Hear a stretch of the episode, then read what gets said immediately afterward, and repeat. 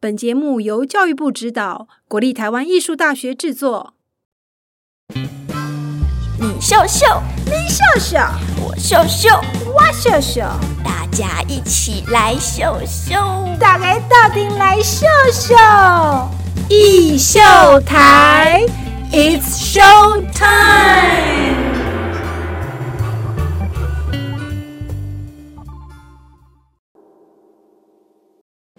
Hello，欢迎收听艺秀台，It's Show Time，我是主持人王维轩 Vivi。我是惠珊。那我们今天的下集呢，同样是请到了翁家芬老师来跟我们分享。那在上一集呢，我们翁老师回答的像是，诶，年纪跟声音有没有关系啊？还有适合像是变声期的男生有没有机会唱合唱团？还有一些合唱团除了养性，还有一些技法的分享。今天我们下集更加精彩哦。那首先，哎诶，所长是不是有问题想要问翁老师啊？那我想接着请教老师，因为其实之前有提到变声的问题，老师在这么长的教学领域，有没有那些小男孩，他其实很爱唱，可是后来因为声音的变化，可能就没有那么有兴趣，甚至就放弃了。那呃，老师是怎么来帮助他们度过这个过渡时期，然后再找回对合唱的热爱呢？这个真的就比较不是我的专长，因为毕竟我在国中教书只有一年，但是我是常常跟我的好朋友叫潘宇文老师嗯学习，他是台师大合唱的老师，然后他的研究就是国中男生的唱歌改变。对，是那台湾的话，就是我刚刚跟您讲的，就是比较没有专门为他们写的教材，所以他们其实不是不爱唱了，啊是没歌唱。啊因为你在变声的时候，你从很高的音域，然后慢慢的变成很压制、很扁的一段音域，然后大概花一年到一年半的时间，你才可以转成那个音域。所以在那个转变的过程之中，其实你不太有曲目可以使用，是那就变成说，哎，假设我有一年半。没有唱歌，那我之后还要不要回去唱歌？其实这一年半，我可能去学打球了，或者是我可能转移他的对嗜好对了嗯对，我就忘记我要唱歌这件事情了。对那美国这件事情就做得很好，哦就是他们会有专门帮这个时期小朋友写的歌。哦嗯对是，对对，对，所以这也是我刚刚讲的，就是说我们的课本里面的合唱教材，或者是我们整个合唱发展，是不是应该帮小朋友写一些歌？是是是。那讲到这里，我们就可以接着来问一个比较大的推广，因为帮忙写歌也是一种一起来推广合唱的教育发展。那老师刚才也提到，其实现在是一个视觉化的年代，然后大家都看短视频比较快对，一个比较没有耐性的时代。那您觉得？当代我们如果要在台湾推广合唱啊，或者是说合唱的教育也好，合唱的艺术也好，您觉得应该从哪边着手我觉得要有好听的歌。啊？所以还是回到曲嗯嗯其实对目吧？对对啊，我真的觉得我们只要有好听的歌，大家都喜欢唱嘛。是，那好听的歌我就很好奇了，因为现在大家很常听的是流行歌，那我们也发现非常多艺人的歌后来被改编成合唱曲。那您对于这样的现象，您觉得是会比较鼓励吗？还是说你觉得合唱曲不是应该要重新谱曲，而不是改编呢？我会蛮鼓励的，啊因为我觉得能哦够把人吸进来比较重要。是，嗯嗯对，那谁说流行歌里面就没有好音乐呢？其实它会被喜欢，一定有它的原因嘛，嗯，或者是这个很短时代的一些事件上的原因，或者是它旋律的原因，或者是它什么样、节奏的原因，反正它至少在这十几二十年应该是受到欢迎的，或者是它是复古的老歌，它跟我们古代的回忆又做了一些什么样的连接，我不会抗拒这种事情。对，我觉得合唱本来就是各式各样的曲子都可以，就是每个人都有每个人不同的喜好嘛。因为，但嗯是那是当然我自己是喜欢艺术歌曲，就像你刚刚讲，是我想要的是比较深沉的歌曲，可是不代表所有的人都这样子啊。我妈每次都去我音乐会就说：“哎，你可不可以唱一些我听得 懂的？”啊，那这样子听起来，其实如果我们暂时没有那么多曲目，老师会不会觉得，既然流行歌曲都可以了，我们能不能去有一些编曲，或者是把一些其他文化已经既有的，我们就绝 对可以啊，把它编过来，对啊或者是对把它翻译过来，或者是把它重置成合唱曲？就先把孩子吸住，然后嗯重点是选对音域。哎，就你了解这个孩子现在是什么样的音域，不要写得太高。像我们通常流行歌就是主歌的时候很低嘛，那边念念念念念念念念，然后到副歌的时候就要有一个长音，然后翻上去，然后就变很高嘛， 所以就很痛嘛。对，但是就是控制音域吧。那孩子就会在一个舒适的方式唱歌，就不会比较不会嘶吼或者念歌吧。对，因为我们长期这样观察下来，其实合唱或者是在学校里面推广的合唱教育，它的优点实在太多了。它不是只是培养一个呃 discipline，我们说训练，它甚至还能够这个合群的效果，还有美感教育、自我的一种情感的宣泄，就是正向的让孩子们有一个管道。那我想接着请教老师，因为合唱毕竟是一个众人大家的一个团队，那假设小朋友或者是说我们的学习者，他想要自己在家来，有时候也是独唱的时候，那他有没有可能也可以走出这样一条路，同时并进？还说他的声音已经习惯在合唱里面唱，自己出来唱的时候，其实会有瓶颈，会有这样的问题吗？应该不会哎、我觉得、 其实我常常跟我的 alto 说，你们都会唱 soprano 吧？是 soprano 不会唱 alto 啊，啊，对不对？所以其实你学的是适合你音域的发声方法。然后我相信每一个合唱人到卡拉 OK 店，绝对都是一个唱 将，对，一一个唱将，对，更知道怎么运气，怎么咬字，对，对那可是对他们而言，会不会说老师为什么把我分到 alto？我想唱女高音，对我觉得那个比较想唱主主旋律旋律，是为什么我要唱中间的或者好像伴奏？还是老师你怎么看这件事？对于被分的小朋友，还是其实每个人都很重要，然后都会有他的特色。我们当老师的当然都是觉得每个人都很重要，可是当然每个人都喜欢当主角，所以就喜欢主旋律。那这件事情就有两个事情了，就是我们的合唱曲怎么会写的这么主旋律，永远都在某一个声部呢？如果是一个比较成熟、比较好的合唱曲的话，应该是主旋律在不同的声部上都有出现，就没事了。作曲家这才是应该要听到这一段这，是合唱一个很基本的精神，所以在合唱教学里面才会那么重视卡农，因为对卡农就是一个对大家我的概都可以念唱大家到嗯，复对音嗯没有谁是主角，是对，所以，我们可能在心理建设上给小朋友的同时，也要鼓励多一点真正的合唱曲的创作，嗯就是能够注重每一个声部的然后我会平衡经常去哄我的非主旋律声部， 怎么哄怎么哄，就是我常常会哇，那第二部我觉得你太厉害 了，你上面的有一个人在尖叫，然后下面又有人在扯你，你居然还可 以唱这么准，你真的太厉害哎了。然后我也会整天称赞我的第三部说。你就是天赋 异禀，简直是才有这么多低音。老师没有你就没有办法有合唱团了，就是必须要打这哎气样子。加油。对，哎，所以合唱指挥可能某种程度上也是一个很好的心理的，导师这样 对心灵导师给。然后我也不会让他们永远都唱那一部。哦会换帮他我们换我吗常常会让他们换，因为就是才会避免那个问题。我不希望他认为他是一个唱很无聊的，声部对的。对哦，是哦。那我知道现在很多人长大之后，其实想要回头唱合唱，可是像乐器好了，我们手指可能长大之后久没弹就僵硬了。嗯那合唱的话，我们还可以回去唱吗？当然啊，我其们的实身体会记得那样的感觉吗？会啦，但是还是会忘记一点。但是我相信唤醒身体的记忆比唤醒乐器的记忆要快，哦，真的。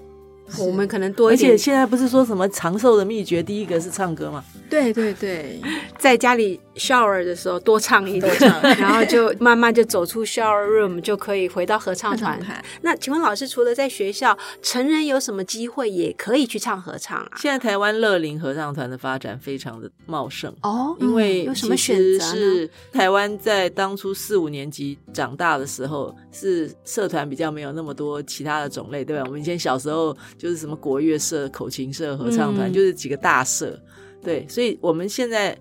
到我们这一批人变成五六七十岁退休开始，其实想要回到古代的社团，所以其实现在乐龄的合唱团蛮多的。嗯，那这些就很喜欢唱那个刚刚讲的那种呃流行歌，是年轻时候流行歌的一些改编曲，嗯或是年轻时候唱过的合唱曲，再重新拿出来唱。那是在比方说像社区大学吗？还是民间社团呢？都有还是在哪一些？都有社区大学的歌唱班也有，嗯那他们自己学唱歌，他们最后嗯也会一起唱个两三首合唱曲，或者是呃很多校友的合唱团，嗯其实哦校友 是各级校对友，这是一个联络校友感情最好的方式。嗯对对对，所以各校几乎都有校友合唱团，中山女中校友合唱团嗯哼，嗯师大嗯哼附中校友合唱团，对，就是类似这种。哎，那我们的听众朋友，如果哎现在呢觉得说我长大了，但是我想回味小时候的合唱，其实这样听起来其实有很多选择的。对，然后台北室内合唱团他们成立了一个台北合唱学院，里面也有很多很多不同的呃社区合唱团，你也可以选择，嗯根据你的时间。嗯，对，然后台北几个大型的合唱单位，单位对他们都有成立所嗯谓我乐知龄的道合那唱个团，呃，像台北爱乐他们对也做了好几年的嗯合唱比赛，是吧？。是最近也听他们如火如荼的正在招志工，对啊、就是好像进入了第二十三届嗯的国际合唱音乐大赛。那这个是不是也是在国内行之有年，然后也蛮受到合唱爱乐者的一个、呃重视嗯，就是说，所以才能够办这么多年呢。他们办的是台北合唱音乐节，嗯那台北合唱音乐大赛是大概这三五年开始办的。嗯对，那之前一直是国内好的团队，然后国外好的团队过来表演给我们大家看，大家都在七月底的时候。那这几年开始发现，哎，其实各个地方都有办好的合唱大赛，嗯所以他们也开始办台北合唱大赛。那其实文化部这几年嗯也很积极的在努力办合唱比赛。那在彰化美学馆那边有一个金赏奖的嗯合唱比赛，然后像客委会他们有办客家的全国合唱比赛，哦，要用其实客奖语去金唱，对，嗯其实奖金都不错，哦，嗯对，所以其实台湾也有几项比赛，大家也可以参加。然后现在当然疫情真的要过去了啦，像嗯台湾可以去巴厘岛合唱比赛，真的哇有啊有哇啊有啊，你想得到的地方都有，东京合唱比赛，嗯啊，对。所以就除了跑可以马拉出国松以了 外，除了跑马拉松以外，几乎都可以唱合唱啊。对，哇因为就是很方便。嗯，然后，因为比方说你现在如果带着乐器，你还怕托运的时候会摔破啊什么之类的，合唱就没有这个嗯在问飞题。机上还可以唱。对，我跟世纪出国的时候，我们唱了钱南章老师的《我在飞翔》，然后我们就在飞机上 唱，那是不是真的很？我们真的在真的就飞是快翔，闪唱完，然后就一个对一个一个，好像一个即兴这样子。而且合唱团出去比赛或者是出去表演都有很棒的经验，因为一群人本来就都很熟悉了，跟你对平然常后去又跟住在团一不一样，起又住在一起。然后比完赛通常都会有什么会前的导览或者会后的游玩的行程，其实真的是一个很不错的大家庭。对老师刚才提到，有时候也会跟不同的合唱团出国。嗯那在您这么长久丰富的经验里面，有没有觉得哪一个国家或哪一种文化，他们的合唱特色是很与众不同，让您印象深刻的？哇哦！其实这问题真的太难嘞、哦其实我真的觉得每一个地方都有每个地方的美，所以叫我挑一个最难忘的，我有点困难嘞、或者是说跟我们台湾的合唱的这种共鸣性也好，对比性也好，让团员们都非常感动啦，或者是与众不同的地方。我会觉得国外比较以乐会友的那种，因为我们亚洲人会比较比赛就是很紧张，然后、哦比较害羞，，对、嗯比较在乎，嗯，很哦 care 那名个次输这样赢子，对、嗯对，他们就是去老玩外儿是，来玩的，enjoy 的对啊，这个是不同的文化生态。哎那这种态度会影响在表现上吗？嗯，会，但是他们会赢，不是因为他们只是 enjoy，而是那个合唱的文化是真的在他们整个，尤其是欧洲的话，整个在他们的生活里面嘛，他们从宗教就开始，从小就开始唱诗班了嘛，嗯，唱所弥以撒啊他们的那个耳朵打开唱三和弦是很天生的嘛，所以他们的融合度真的嗯没话说哎、了解，我们比较是学会的，是他们是与生俱来，有因为他一点们从小就长在那样的环境。，对，那会不会在语言上也会有一些比较吃亏？因为如果我们唱的是他们的语言去也有比可赛的能。时候所以我们出国，比如我们去布拉姆斯比赛，我们就得选一条布拉姆斯的歌。那我们怎么唱的赢德奥语系国家的？我们虽然当然也是很努力啦，但他们就。会比较轻而易举的，更能，那就希望更多国家的人来参加我们台北合唱大赛，因为嗯爱乐他们也选了我们台湾的哦指定来当曲指定曲，所以他们就得哦学习唱我们国家的歌。啊哎嗯那你看到今年要第三届了吧？对，你看到印尼人或是这唱着我们的语对，言，嗯或者是看到欧洲人来唱着我们的语言，唱丢丢党啊，唱是茉莉花，唱茉莉，花，对你还是很感动啊。是然后他们很认真的在唱啊，嗯所以这个语言有的时候会有一种话语权的感觉哈、嗯就是要变成说，哎、他们在唱我们的文化这样子。对是所以合唱因为涉及了文字字啊这种诗词，所以它里面的这种意识形态啊或文化的那种传承，就会比乐器所演奏出来的所谓的器乐之美又更不一样一点。对，好，那个人文的特色会更强。好哦，那我们因为这是艺秀台的一是个专门节目，其实里面有非常多的来自表艺这个领域的师长们、老师们，最想要知道就是说，以合唱的经验来讲的话，老师有什么特别的建议给这些师长？如果他们不一定是小学或者是国中，就各个领域的这些师长同好们，对，嗯，就像我刚刚讲了，合唱是一群人合在一起唱歌，所以我还是要提醒大家，如果想要把合唱这个东西做得很美好的话，还是要注意唱歌这件事情。嗯所以老师们还是要很花心思的去让自己的团员们怎么样喜欢唱歌、学会唱歌、享受唱歌，然后把大家摆在一起。因为我觉得现在有些老师会比较在乎让他们很享受唱歌，可是并没有让他们学会唱歌。所以，那个在台上展现的时候，会有一点点嘈杂，哦，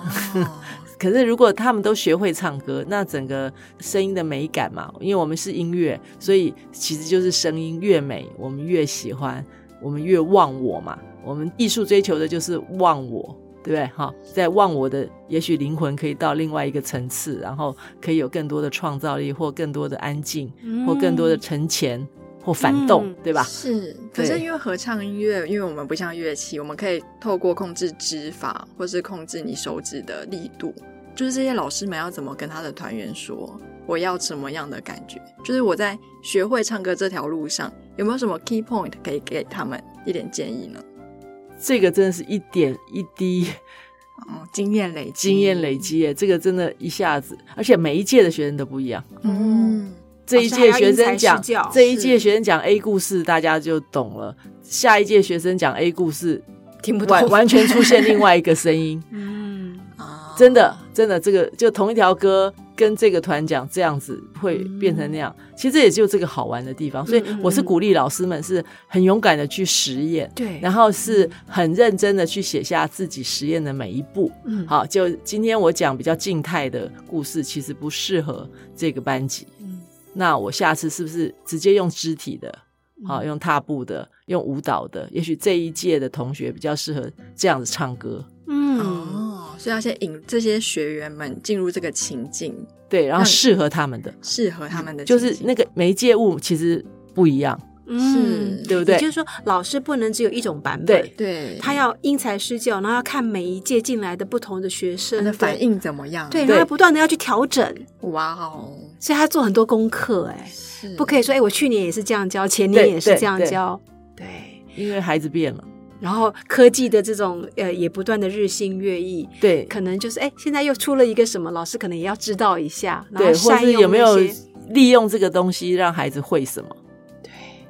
但是我刚才有听到一个非常重要的重点，就老师们如果一直花心思在怎么让他觉得好玩、有趣这件事情，其实有的时候会丧失掉唱歌的真谛。好像听老师的一个重点就是，其实老师这些专注在最重要的音乐声乐本质是什嗯么，歌唱本质是什么，可能从歌唱的技巧啦，歌唱的最基本的发声啊，或者是一些最基础的训练，就好好的一步一脚印做起。可能老师要的那种共鸣或合唱的那个美好，它自然而然可能就会水到渠成，而不是只是想最后我要怎么样，然后不断的积极营营的呃，有一些有的没有的这种 extra 的东西，是不是？老师，我这样有一这点样点理解是不是对这个意对思？对对，就是其实这就是回归人到生的歌唱本质 balance，对，就是一个嗯 essence，对嗯哈，一个本质，歌唱本身这件事情。因为一直说要让孩子们爱歌唱，嗯，那要怎么让他爱呢？其实是就从最基本的开始，嘴巴张开开始。但是老师真的很重要，老师蛮重要的，然后老师也很辛苦。对其实我每一次看愿意带团的老师，我真的都很想站起来给他们拍手。但是台湾这几年的比赛都是裁判冷冷的坐在很冷的地方，然后下面都没有人嘛，因为疫情。哦就我很想念那个以前就大家可以进去是互相观摩的那个时间，希望赶快有平安感觉，我们这几年快要哈开了然后我也慢慢好期待你们这个平台，至少让唱得好的同学被看见、被肯定。这个平台其实的呃初成立衷有一个很重要的初衷，就是因为疫情。是那呃，艺秀台希望疫情也不要因为这样子就降低了我们对表演艺术的热爱。嗯那那个人与人的关系，或许透过空中、透过线上，还是可以达到某种程度的交流。不过，我相信老师一定也认为，其实实体的交流还是最好的。当然啦，因为唱歌嘛，对不对？你当然希望那声音就从你对面这边传过来，就像我们今天面对面讲话，或者是我们三个人各自在自己的书房，然后也是可以讲话。但是我相信面对面讲话是比较有温度，对，最后一个问题，可以我来问吗？当然老师，刚才还没进来前，您已经该跟我说退休计划了， 所以我很想问老师一句，就是这几十年，三十年吗？嗯这30样走下来，您觉得合唱指挥无怨无悔吗？这条路，就是您的心路历程，会不会觉得说，从以前到现在，其实合唱指挥这条路真的很美好？那如果再来一次，您还是会觉得合唱指挥是很棒很棒的一个职业的选择？我觉得绝对是这样啊。其实指挥应该都这样，你要靠多少的人帮助你才可以完成。嗯一路上走过来，就是每一场音乐会下面多少人在帮你唱歌，是。然后再换下一场音乐会，又有多少人在帮你唱歌，多少人帮你筹备这个音乐会，多少人给你机会，嗯，就是我不是一个人上台弹钢琴就弹完了，是多少人陪着我唱歌上台才能够一场一场一场一场啊、这样子的人生有什么好？了解了，嗯太感动了。也就是真每的一场一场的都是一个大我，或者是一个大家合作下面的一个产品，嗯绝对不是一个人单独就闭门造句可以完成的。对啊那那种快乐的感觉，那种合群的感觉，团队精神是吧？对那种人与人之间的和谐，或是美好，或友好，对，嗯是或是连结，就算不愉快也是一个连结啊。嗯对啊，就你始终是在听起来老师连接应该继续做下去，对啊，不要太早谈什么退休这种东西。 退休还是可以做合唱啊，退休还是可以做合唱啊，退休只是不做大学老师，啊，换对跑不对道。哈？是然后对服务更广，像我们对啊艺秀台现在服务的就是更广大的群众，嗯，哈，对，就不是只是在某一个单位这样子。是在大学是很幸福啦，但是一样嘛，还是有更多的可能性。是，嗯，我刚刚正想要问说，那老师就是职涯退休之后，会不会还会继续担任合唱指挥？听到这个回答我就放心安心了，对，是是而且是是服务更多的广大的爱乐者，是嗯爱合唱的群众。今天非常谢谢我们请到资深合唱老师汪家芬老师来到我们艺秀台。是，那希望未来还有机会，请老师到我们节目上跟我们分享更多有趣的合唱故事。今天很高兴有这个机会跟两位很开心的聊天，那希望我刚刚很真心的分享能够给老师们一些小小的帮助，谢谢大家。谢谢谢大家，我们艺秀台下次再见，下次见喽，拜拜拜拜